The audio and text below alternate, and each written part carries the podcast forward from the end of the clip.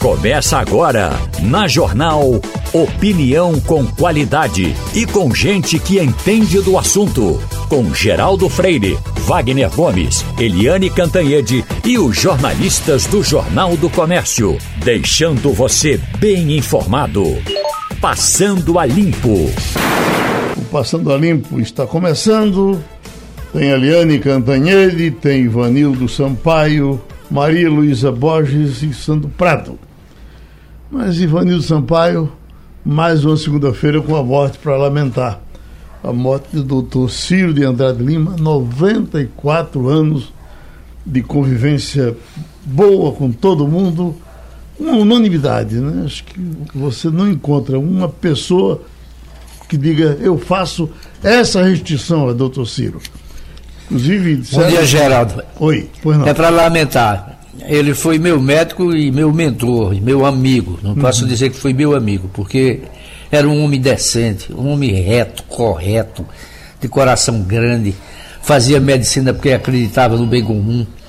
Enfim, eu lamentei muito a morte do doutor Ciro, mandei uma mensagem para a filha dela, que é minha amiga também, Elizabeth Bebete mas acho que Pernambuco todo perdeu muito. Acho que ele não tinha 94 anos, já era 92, não, não tenho certeza. Eu, eu já ouvi 92, mas ontem, quando foi um, um, um como quem passou para mim fez as contas, eu fiquei hum. com 94 que me deram ontem, mas tudo bem.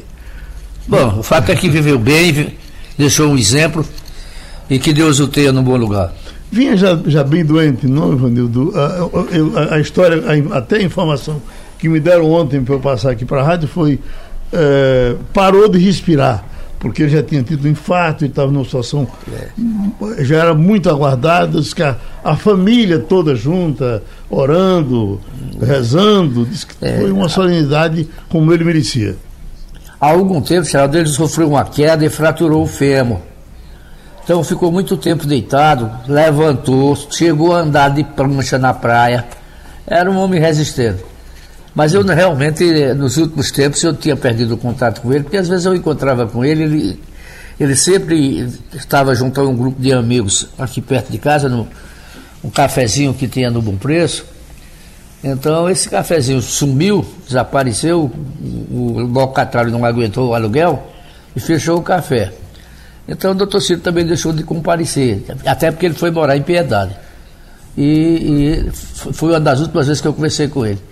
Encontrei com ele, conversamos, falou-se de política, falou-se de saúde, falou-se de filosofia. É, e ele sempre bem humorado, contava uma historinha em ria, enfim, era uma figura maravilhosa. Escute, Maria Luísa, professor Sandro, daqui a duas semanas o Dia dos Pais, agora amanhã o Dia dos Avós. Eu eh, tinha quase certeza, até porque isso foi falado no, no, no ano passado, de que uh, haveria uma comemoração maior para o Dia dos Avós, porque a essa altura os avós, quase todo mundo tem avô. Uhum. Né? Uh, uh, você teve uma geração que não conheceu avô. E agora uma geração que está conhecendo bisavô com facilidade. Né? Uhum. Então, a, a, a, simpatia que o avô recebe das, dos netos e, e os avós são muito novos hoje, já é, é, é acho que já era tempo o, o Rio Mar vai fazer com a promoção para o Dia dos Avós. Mas eu pensei que o comércio ia explorar um pouco mais. Agora também fica muito perto do Dia dos Pais, talvez um, uhum. esse meio de campo né? atrapalhe. Né? É, amanhã é dia de São Joaquim Santana, né? É verdade. Os avós do menino Jesus. Uhum. Então, por isso. Que... Já, tá, já, já estão dizendo a, dia dos avós e bisavós. Estão dando uma colher de Daqui a pouco do tataravô também, né? É, a minha mãe, quando era viva, fazia questão de lembrar a todos os netos que dia 26 de julho era dia dos avós. Uhum. Mamãe, mamãe não facilitava, não. Olha, dia dos avós está chegando. Ela já começava uhum. a anunciar. É, essas datas comemorativas, como bem colocado, né? Hoje a longevidade das pessoas é muito maior e realmente a nossa geração está é, tá conhecendo mais agora avós, bisavós e o comércio uhum. ele aproveita dessas datas comemorativas um pouco mais, um pouco menos, mas é o momento que o comércio varejista, principalmente de bens, consegue oferir um bom lucro.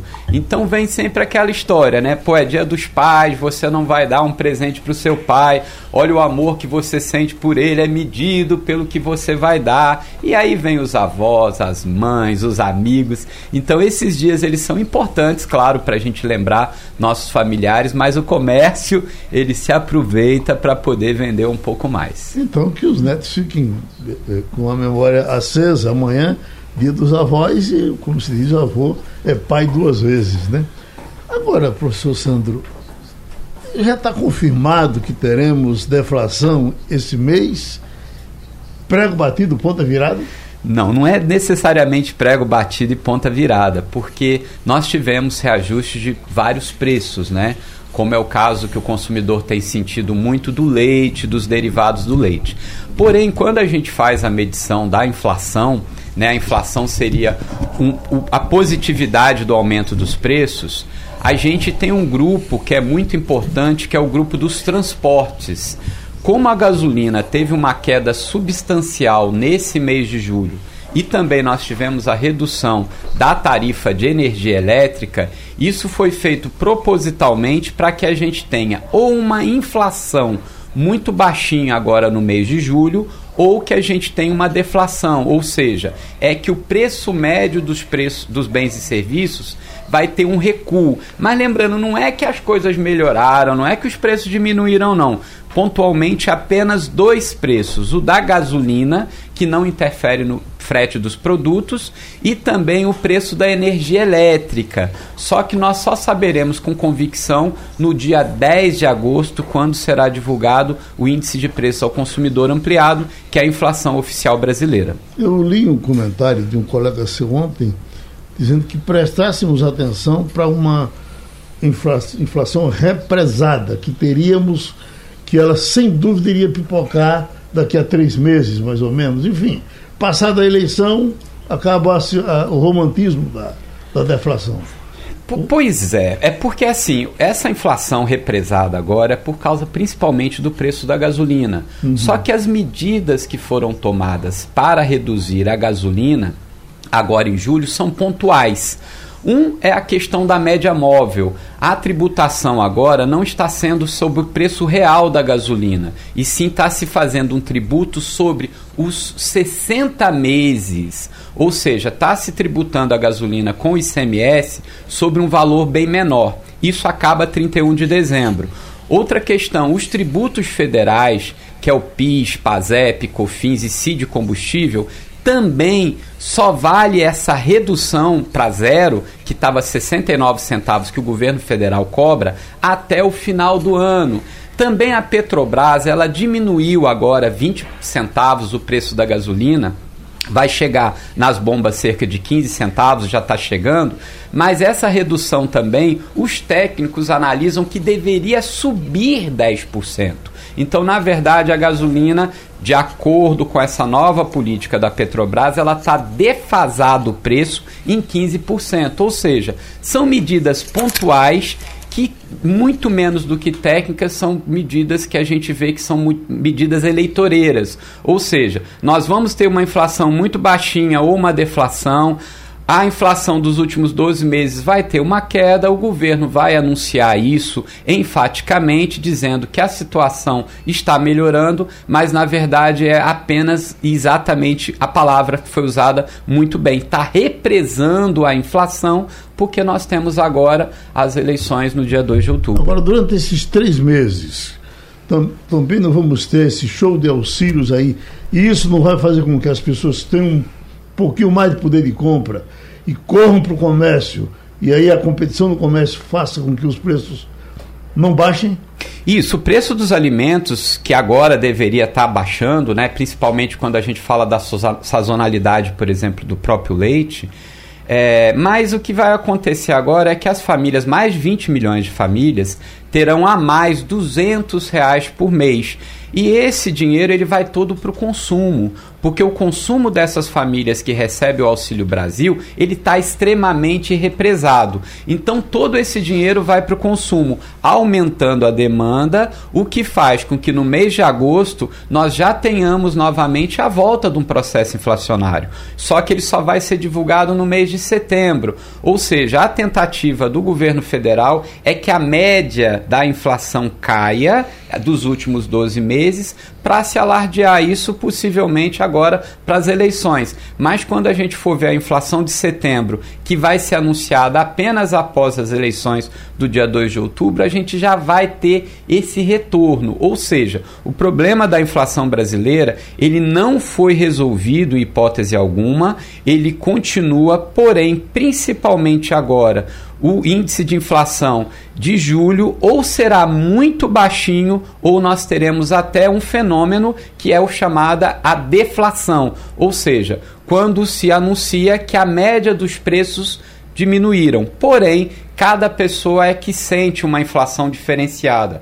Eu, você, todo mundo, quando vai comprar as coisas, é que a gente vai ver que os preços sobem, principalmente dos produtos que a gente usa. Só aliviou para quem tem carro e abastece com gasolina, que a gasolina está sendo comercializada aí na região metropolitana do Recife entre 5,89 e 5,99, ainda está se esperando, se aguardando os efeitos para a gente ver realmente a quanto que a gente vai consumir gasolina aqui em Pernambuco. Professora Maria Luísa Borges, se preparem para ver hoje as imagens terríveis de mais uma briga de torcidas essas coisas assim espantosas que você fica vendo se repetem todos os domingos, em quase todos os jogos.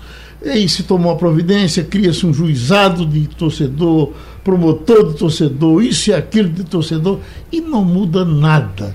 Dá aquela sensação de que você não. de que ninguém resolve nada.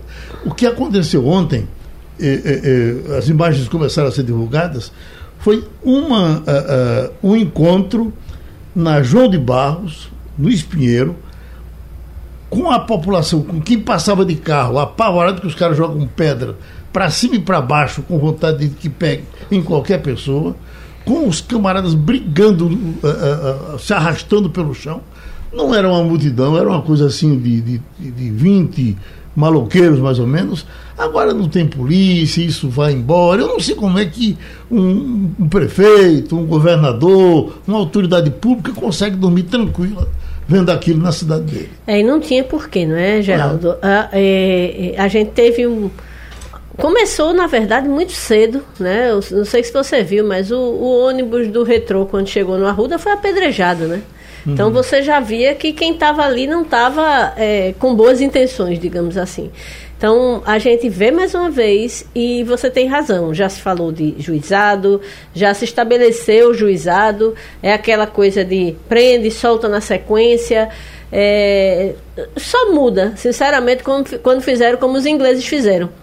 Ficharam todos e na hora do jogo eles eram obrigados a se apresentar na delegacia mais próxima e tinham que assistir o jogo na delegacia. E eu quero ver o cara se meter a besta dentro da delegacia, né? E quem não fosse, a polícia ia buscar e deixava preso é, uhum. durante o, o, o, as próximas partidas. Então, foi uma. Os, os, torcedores ingleses que fizeram assim a ruaça na Europa continental, eram famosos. Eles foram absolutamente pacificados, mas foi na base do, do, do da, da, da polícia agindo de forma preventiva os fichados, aqueles que iam atravessava o canal da Mancha para ir fazer a ruaça do outro lado do, do, do, canal, simplesmente não podiam assistir o jogo com seus amigos, seus famílias, tinham que assistir o jogo dentro da, das delegacias. Uhum. E aí é, é, resolveram. É, eu não sei se a gente tem. É mais fácil quando a gente está numa ilha, né? A Grã-Bretanha é uma ilha, então é mais difícil o cabo fugir. Num país de dimensão continental é muito mais complicado, mas alguma coisa tem que ser feita. Agora, Ivanildo, a, a resposta a gente já sabe qual é as autoridades vão dizer, mas em todo canto é assim. Quando se fala dos pichadores, que é outra maldição da cidade, o cara diz, não, mas o mundo todo picha.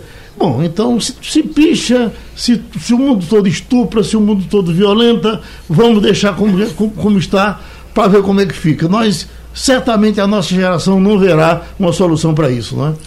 É verdade, Geraldo. O pior é que essas chamadas torcidas organizadas têm apoio dos clubes. O esporte abria um espaço dentro da Ilha do Retiro para que eles guardassem os seus equipamentos, cacetete, camisa, o diabo. A mesma coisa com os outros, o Náutico eu não sei, mas o Santa Cruz fazia a mesma coisa. E eu fico constrangido porque meu time é o Santa Cruz, eu nunca neguei isso. Mas é, é, é um crime que as diretorias desses clubes cometem quando acatam e privilegiam as, as torcidas organizadas, que de organizada não tem nada. Tem um bocado de bandido. Agora, se nós temos, professor Santos, se nós temos estatuto de torcedor, eh, eh, promotor de torcedor, juiz de torcedor, diaba 4, isso já era para ter evoluído alguma coisa. Não evoluiu nada. É, só piora. Agora, você vai dizer, bom, em São Paulo é do mesmo jeito. É do mesmo jeito, mas o que nós estamos aqui, não estamos em São Paulo.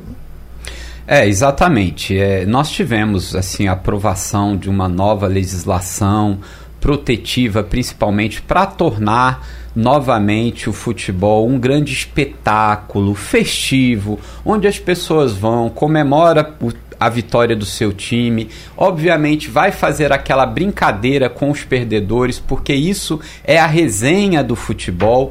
Porém, muitas pessoas vão para o estádio. Nós já tivemos a, a questão da torcida organizada, mas vão para brigar vão para fazer arruaça, vão para cometer delitos, e isso a gente precisa exterminar, porque é uma grande festa, isso é da cultura popular brasileira. Aqui em Pernambuco, nós temos três grandes times de futebol com referência nacional: o esporte, o Santa Cruz, o Náutico. É tão bonito ver isso nas pessoas, você gostar de um time, você defender o seu time, porém a violência ela é muito grande. A legislação ela precisa evoluir e principalmente essa repressão preventiva a essas pessoas que vão ao estádio ou em qualquer outro lugar durante os dias de jogos fazer balbúrdia, ela tem que terminar porque isso não condiz aí, né, com a nossa civilidade e a gente precisa novamente voltar a ter paz nos estádios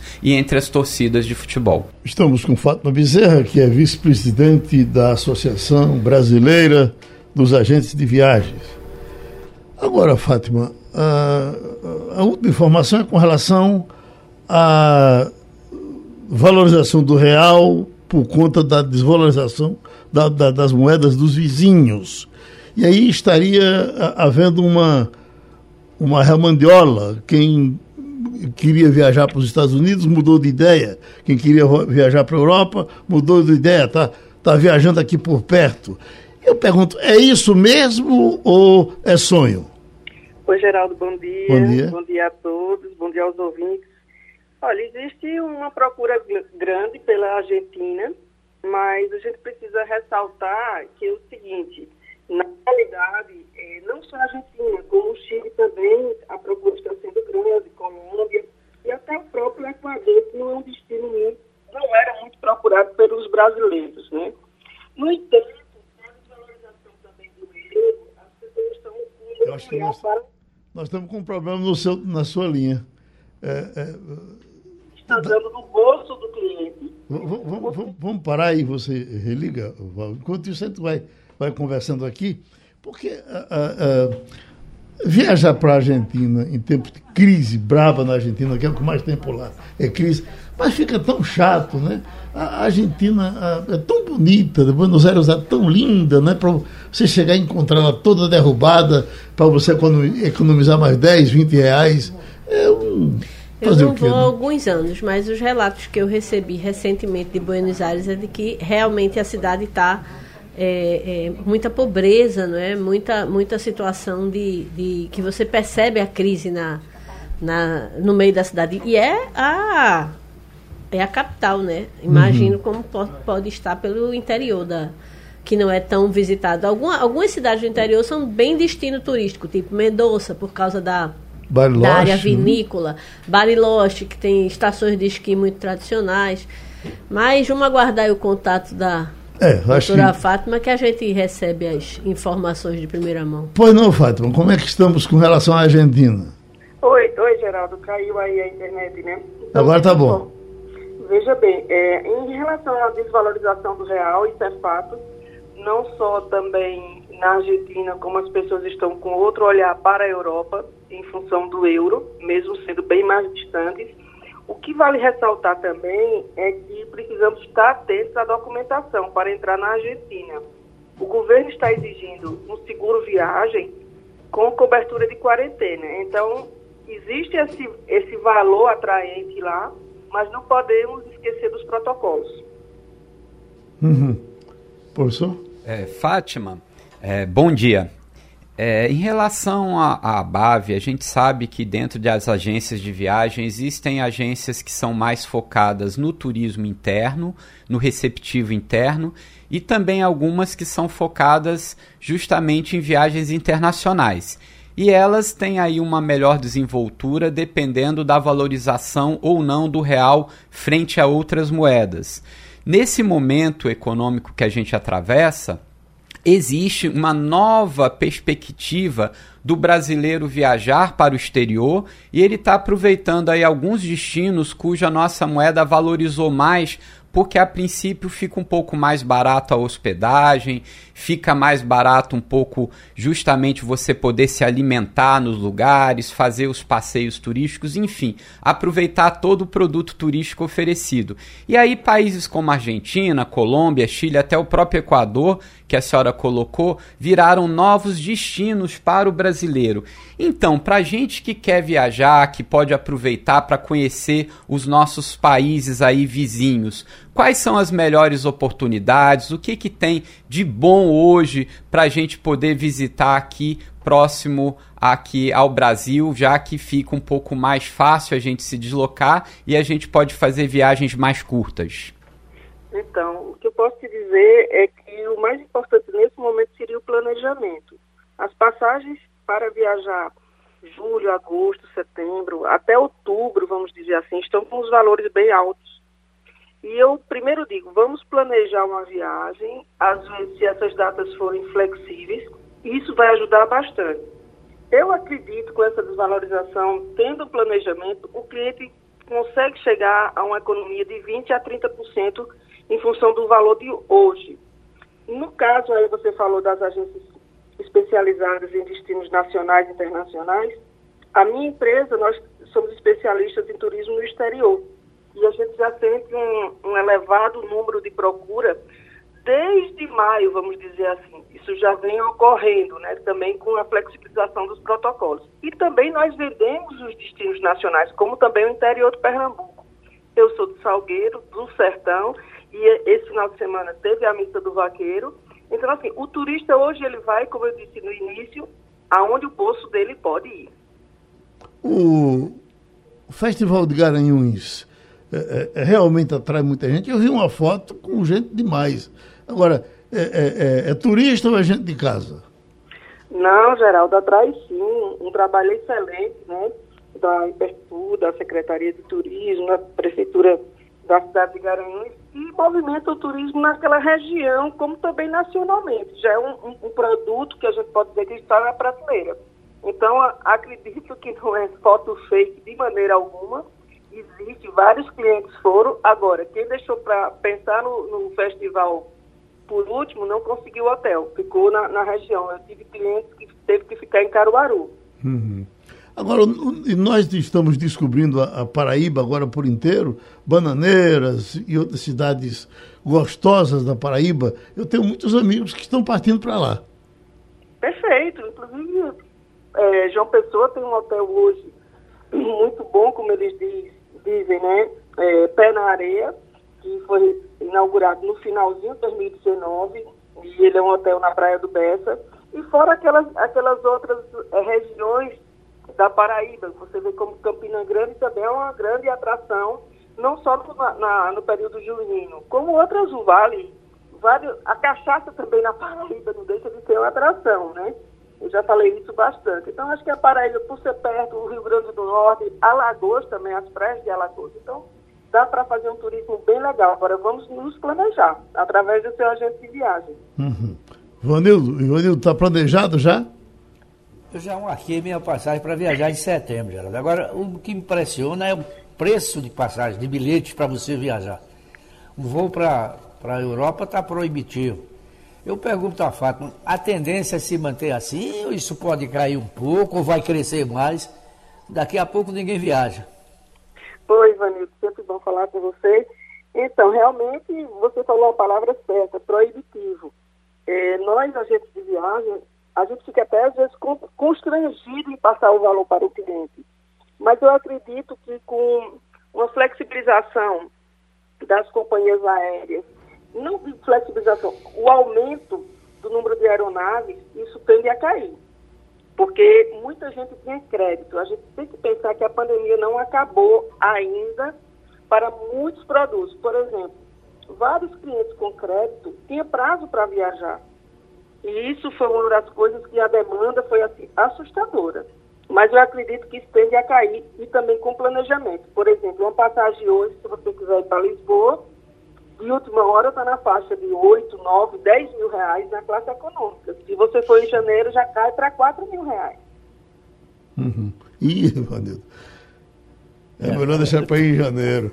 Então tá bem. Desse jeito, já, já paguei. Tá bem, Fátima. Um abraço, muito obrigado. Vamos, vamos viajar. Uh, Maria Luísa, professor Sandro, a manchete da hora é essa. Uh, bloqueio de 6 bilhões e 700 milhões no orçamento. Mas na prática, o que é que é isso? corta o orçamento. É, o governo não detalhou ainda quais uhum. são as áreas que serão atingidas por esse corte. O que aconteceu é que na sexta-feira avisou-se né, que haveria uma redução para custear duas despesas.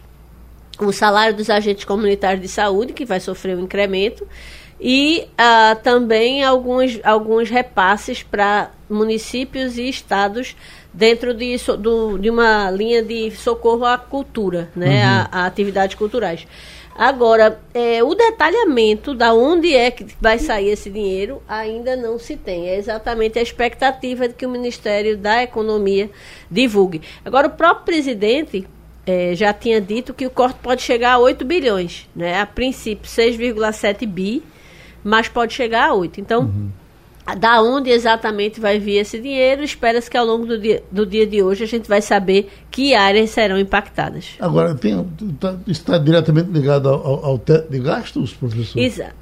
Está. É, o governo ele tem gastado muito ultimamente, né? Ele abriu mesmo os cofres, principalmente para as políticas de transferência de renda, principalmente aí na famosa PEC Kamikaze, aonde está sendo gasto aí mais de 41 bilhões, né? Já foi bastante falado sobre isso, incremento do Auxílio Brasil, Bolsa Caminhoneiro, auxílio para os taxistas, e aí precisa se fazer alguns contingenciamentos.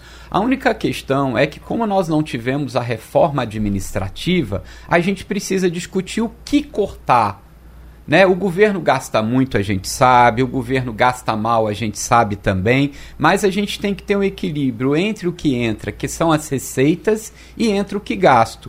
E, e é o que gasta. E essa definição exatamente de como gastar o dinheiro da população que precisa ser amplamente discutido. Senão começa a se fazer esses remendos. Gasta mais de um lado, aí tem que cortar do outro. O que que corta? Houve o contingenciamento de dinheiro para as universidades públicas que estão aí com uma grande dificuldade de fechar as contas. Se contingenciou cultura, ou seja, nós precisamos realmente definir o que é importante para o Brasil, aonde o Estado deve estar envolvido, fazer o orçamento e respeitá-lo até o final do período, né, no caso desse ano de 2022, mas principalmente fazer isso melhor para o ano de 2023 e os anos subsequentes. Eu leio aqui o Estadão, a manchete é: em dois anos o país abriu 343 mil salões de beleza. Aí vem a, a, louvação, que a beleza está dando resultado e tal. Mas eu pergunto, o que é que, o, o que, é que tem de positivo nessa coisa, dessa essa inflação de salão de beleza? O que é que tem de positivo e o que é que tem de desespero? Eu não tenho o que fazer na vida, abro um salão, se é de cortar seu cabelo, corta sua orelha. é, olha, hoje é uma tendência que a gente percebe principalmente nas redes sociais das pessoas quererem se parecer esteticamente belas de acordo com os conceitos sociais. Aproveitando que o brasileiro é bastante vaidoso e muitas pessoas estão desempregadas e o custo financeiro para abrir um salão de beleza ele é pequeno, né? Então dá para novas pessoas entrarem nesse mercado. Os cursos também de, de cabeleireiro, de fazer as questões ligadas aí à estética, eles não são tão caros. Então, pelo desespero também do brasileiro de não ter emprego, já que nós estamos com um grande número de desempregados, muitas pessoas passam a empreender. Não empreender porque realmente gostariam, mas sim porque é a única oportunidade. E o salão de beleza tem sido aí um dos, uma das grandes vedetes de aberturas no país. Vamos ver, né, se todo mundo vai ficar bonito mesmo. Uhum. Agora, Ivanildo, normalmente depois se divulga o número de, de, de empresas que, que não vão para frente. Né? Eles, eles abrem e quebram uh, uh, com seis meses, não suportam. E aí a gente fica nesse rame-rame.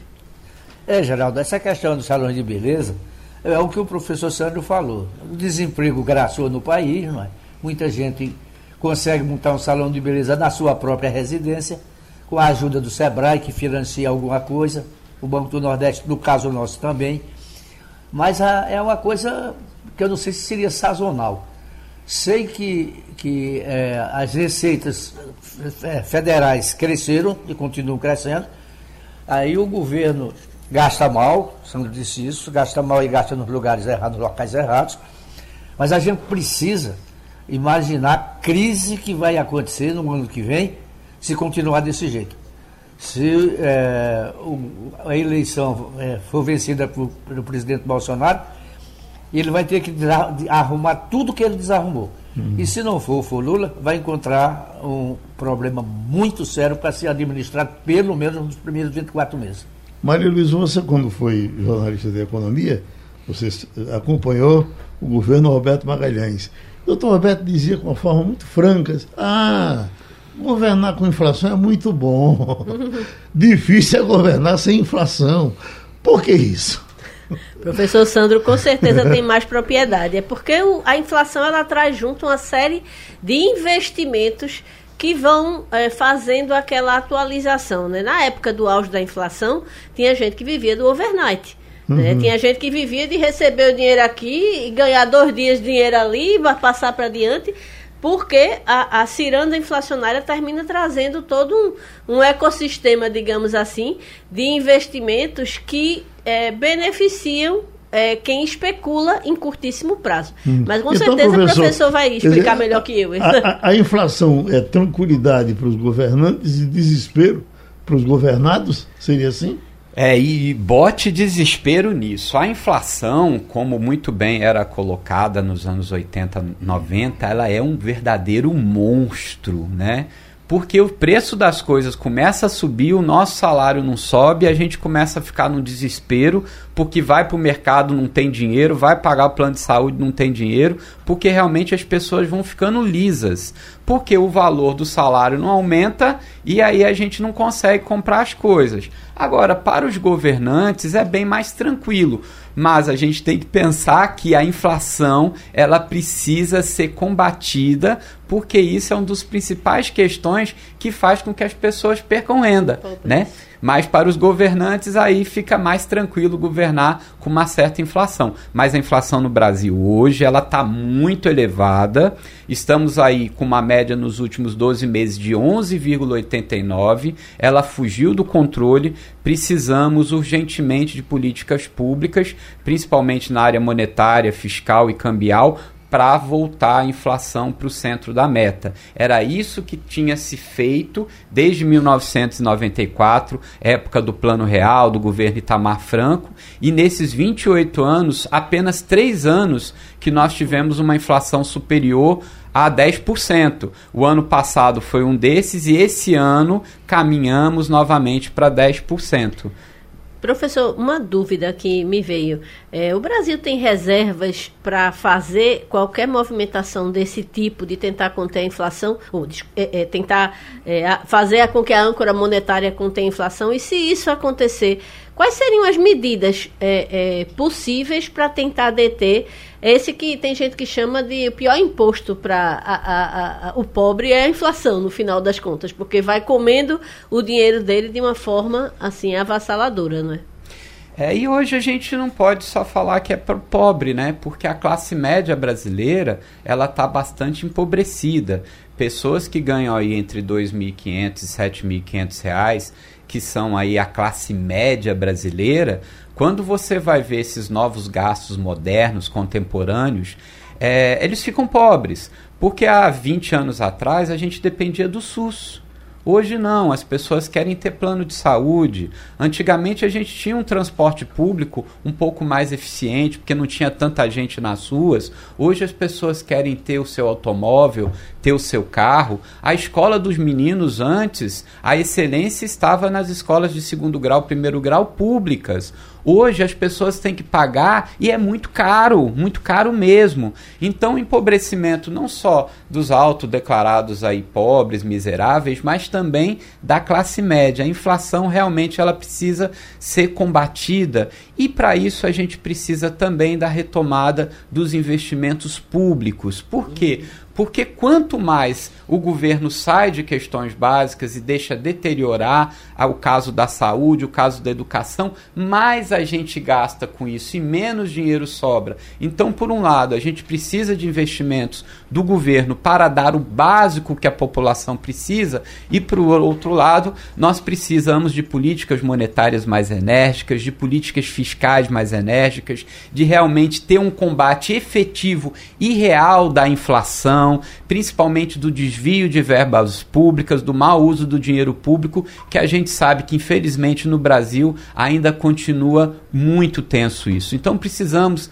urgente de uma reforma administrativa vigorosa, de uma reforma tributária para que a gente possa colocar o Brasil novamente nos eixos para o desenvolvimento econômico, porque é o desenvolvimento, o crescimento com repartição de renda, de oportunidades que vai melhorar a vida de todas as pessoas, sejam elas pobres, seja classe média. E para isso várias questões precisam não só serem discutidas, mas implantadas agora a partir de 2023. E a gente vê que a agenda dos políticos, a agenda econômica, ela é muito fraca. A gente não está percebendo essa discussão entre os principais candidatos à presidência da República. Infelizmente, essa polarização esquerda de direita está tirando do centro das atenções, do foco, as discussões econômicas. O que, que se pretende fazer para tirar o Brasil desse atoleiro e o que se pretende fazer para gerar os empregos e tirar a população aí desse empobrecimento muito grande que está acontecendo. Já estamos com a nossa colunista Eliane Cantanhede. E para começar, Eliane, eu leio aqui do estado de São Paulo, pode até parecer já cansativa essa história de perguntar por terceira via, mas aqui o Estadão diz: olha, candidatos fora da polarização lideram em nove estados. Então significa que nós temos candidatos a governador em nove estados que não estão no rame-rame Bolsonaro, Lula. E mesmo assim, a, a, terceira via não bota as unhas de fora. O que diabo é que acontece? Oi, bom dia, Geraldo, colegas, ouvintes. Bem, o que acontece é o seguinte, é que há uma demanda enorme da sociedade. Milhões e milhões de pessoas gostariam de ter um produto eleitoral chamado Centro Democrático ou Terceira Via. Mas as lideranças políticas foram incapazes de produzir esse produto. Né? O, ficou a briga interna do PSDB, que derrubou a candidatura óbvia, natural e é, que tinha sido eleita numa, é, nas prévias, né, que é do João Dória, né, o MDB brigando com o PSDB, o União Brasil é, todo em torno do Luciano Bivar, é, enfim, é, eles não conseguiram construir. O único partido que foi razoável nessa condução toda foi o Cidadania, mas o Cidadania tentando organizar, juntar os cacos, porque não tinha ele próprio um nome, nem força política, nem dimensão, estrutura para lançar um candidato próprio. Mas foi isso, Geraldo, foi incompetência política. O professor de economia, Santo Prado. É, Eliane, dentro da mesma perspectiva, né, o MDB a gente vê aí que ele está novamente dividido, né? Dependendo das lideranças estaduais, muitos gostariam de abandonar também a candidatura é, de Simone Tebet para a presidência da República no primeiro turno e já declarar o seu apoio a Lula, agora, logo no primeiro turno. Afinal de contas, como é que está o MDB? Nós teremos mesmo a convenção nessa segunda-feira para é, referendar o nome de Simone Tebet à presidência da República ou nós perderemos mais uma candidata? Olha, professor, a tendência é, sim, ao a, o, o MDB, né, com apoio do, do Cidadania e parte do PSDB, vai sim, essa turma toda vai sim referendar o nome da Simone Tebet, mas isso é uma formalidade, porque na prática, né, a candidatura da Simone Tebet foi minada desde o início é, pelo próprio MDB, pelo PSDB, né? A União Brasil caiu fora para lançar o Luciano Bivar, só para segurar o fundo eleitoral, porque ele não tem chance nenhuma. Né? E o que acontece é que o MDB do Nordeste é um MDB todo atrelado ao Lula. Aí a gente vê é, o Maranhão, o Piauí, é, Alagoas, o Ceará, é, é Bahia, enfim, o MDB do Nordeste é todo Lula, é todo aliado ao PT e à força do PT na região. E o resto do país fica dividido. Mas o fato é que o Lula precisa jogar todas as fichas na vitória em primeiro turno. Por quê? Primeiro, porque dá mais consistência à eleição dele. Segundo, porque afasta ou reduz o risco de ter enfim, manifestação golpista de Bolsonaro, bolsonarista armado na rua, essas coisas. O questionamento ao resultado da eleição. É, então o Lula joga tudo nisso, mas o Lula joga né, para atrair esses partidos todos, o PSD, União Brasil, o MDB, o PSDB, é, pelo menos parte deles, mas é, o PT atrapalha, né? Você vê, a grande liderança do MDB, a principal liderança ainda é o Michel Temer, né, que foi presidente, né, que depois a imagem dele foi resgatada, depois dos erros todos do Bolsonaro, o governo dele começou a ser mais bem avaliado e tal. E aí quando o, o Temer joga uma isca dizendo, ah, a Dilma é honestíssima, a Dilma vai dar uma pancada diz que, olha, a história não perdoa a traição e repete a história do golpe. E isso afasta o Temer, afasta a cúpula do MDB, que não é naturalmente petista. Então, eu, o que, que é a tendência? A tendência é, tudo bem, o MDB lança Simone Tebet, mas ela vai ser cristianizada logo depois, porque a polarização se impôs. O, nesse momento, nós vamos ter essa semana, parece que quatro pesquisas. Já está saindo nesse momento, a do prestigiado Instituto IPESP. O professor Sandro Prado está com os números aqui. É, Geraldo, acaba de ser divulgada uma nova pesquisa IPESP. Luiz Inácio Lula da Silva, com 44% dos votos, Jair Bolsonaro, com 35% das intenções Ciro Gomes com 9%, Simone Tebet com 4% e André Janones com 2% das intenções de votos. Esses são os principais concorrentes ao pleito da presidência da República. Alguma surpresa, Helene? Nenhuma, nenhuma surpresa, porque é, o que a, o IPESP está uh, ah, confirmando, o FSB que saiu hoje também confirma, é uma estabilidade. Você tem ali é, um pontinho mais para cá, um pontinho mais para lá, mas a eleição cristalizou em 44, é, em torno de 44 para o ex-presidente Lula, em torno de 35 para o presidente Jair Bolsonaro. A única coisa aí que teve uma mudancinha foi a Simone Tebet que saiu de 1%, 2% que ela vinha rateando nessa faixa, e está com 4%. Ou seja, a campanha dela está é, fazendo cosquinha, mas isso não é suficiente para mudar o panorama. O importante nesse momento é, é saber se há chances do Lula vencer em primeiro turno. Eu sempre considerei essa hipótese muito difícil. Muito difícil, porque a campanha ainda não começou. Quando a campanha começar, vai ter volta de mensalão, petrolão, volta muito forte também a rejeição ao PT. Né? Mas o PT considera ainda a hipótese de vencer em primeiro turno. Ivanildo Sampaio? Bom dia, Eliane.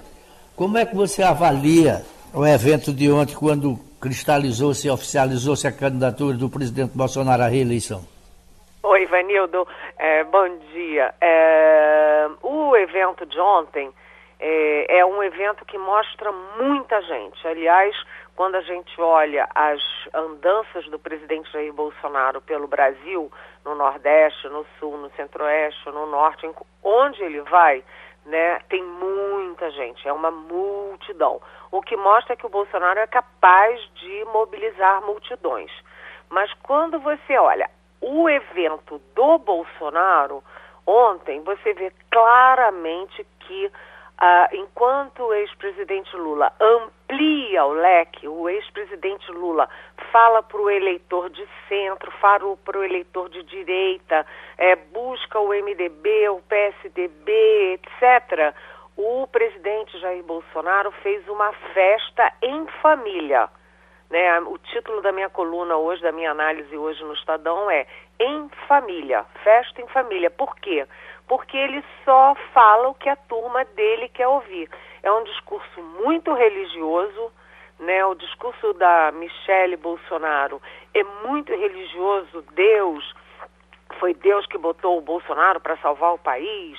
É Deus que salvou ele da facada. É Deus que que, é, que decide tudo, um discurso muito religioso, um discurso muito em cima da família, ele falando da Michelle como mulher virtuosa, né? E um discurso em que ele é, tentou corrigir uma falha da, da campanha dele, porque a campanha dele não tem imagens dele com mulheres. É motociclista homem, é lancheata com homem, é caval cavalhada com homem, é andança na rua com homem. Então não tem imagens. Então eles ontem puseram a Michelle como protagonista, a Tereza Cristina, ex-ministra da Agricultura, como protagonista, e as imagens o tempo inteiro eram de mulheres, jovens, novas, é, velhas, gordas, magras o tempo inteiro mulher. Segundo, a, reforçando uma barra ali de que o Bolsonaro adora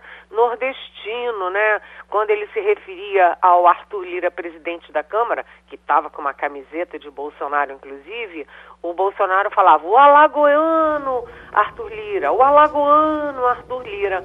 Isso é uma falsificação da realidade. No fundo, no fundo, o que que o Bolsonaro quis ali? Bater no Lula, o que está dentro das regras, né? Porque o adversário sempre bate no adversário principal, né? Mas o que não estava previsto é ele atacar mais uma vez o Supremo Tribunal Federal, né? Os surdos de capa preta e convocar a turba dele para fazer confusão no 7 de setembro. É a última chance de fazer confusão, segundo ele. Uhum. Mas o fato, uh, Ivanildo, é que eu acho que ele falou para a turba dele, para a família dele, para o umbigo, e ele não falou para ampliar os votos dele. Maria Luísa? Bom dia, Eliane. É, eu vi na sua pauta que você também tem informações a respeito de, é, da, do posicionamento do presidente Jair Bolsonaro naquele estado que ele escolheu é, para se radicar, né, que é o Rio de Janeiro, onde a eleição está é, eletrizante. Como é que está essa busca para tentar virar no Rio, é, já que ainda é o, o, o ex-presidente Lula que aparece à frente nas pesquisas no Estado? Olha, é, Maria Luísa, adorei essa pergunta, porque é o seguinte, por que, que o Bolsonaro fez ah, o lançamento dele no Rio de Janeiro? Porque o Rio de Janeiro é um estado-chave, né? São os três estados chaves nessa eleição. Ah, São Paulo, Minas e Rio de Janeiro, né? É, juntos, né? O mais o Espírito Santo, o Nordeste tem quase metade do eleitorado, são 43% do eleitorado brasileiro, ou seja, é praticamente impossível é, perder no Sudeste e ganhar a eleição. Além disso, Bolsonaro foi eleito sete vezes é, deputado federal pelo Rio de Janeiro, onde o filho Carlos e o filho Flávio é, fazem política e se elegem sempre. Agora, lá a, a situação é muito impressionante porque em 2018 o Bolsonaro ganhou em exatamente todas as cidades, menos três bem pequenininhas. Ou seja, ele ganhou no estado inteiro em 2018. Na capital do Rio de Janeiro, o Bolsonaro ganhou em exatamente todos os bairros, menos um, Laranjeiras, onde, aliás, a minha mãe morou muito tempo. Menos um, Laranjeiras. Então, ele tinha uma posição muito confortável em 2018. Mas em 2022 não é mais o Fernando Haddad, é o Lula. E o Lula e o PT são fortes no Rio. O Lula hoje está na liderança das pesquisas, mas o problema para o Lula é que a diferença já foi de 15 pontos a favor dele e agora caiu para 7 pontos. Então a coisa está ficando mais complicada, né? É, o, o, Lula precisa é, correr atrás do prejuízo né? e, e não pode deixar uma virada no Rio de Janeiro. E no Rio, o Bolsonaro tem sim, tem os evangélicos, tem os policiais, tem os militares, principalmente aposentados. Ou seja, a guerra no Rio é, como você disse, Maria Luísa, eletrizante. O nosso abraço, Helene Cantanhede. A gente se encontra a qualquer momento e terminou o Passando a Limpo. A Rádio Jornal apresentou opinião com qualidade e com gente que entende do assunto. Passando a Limpo.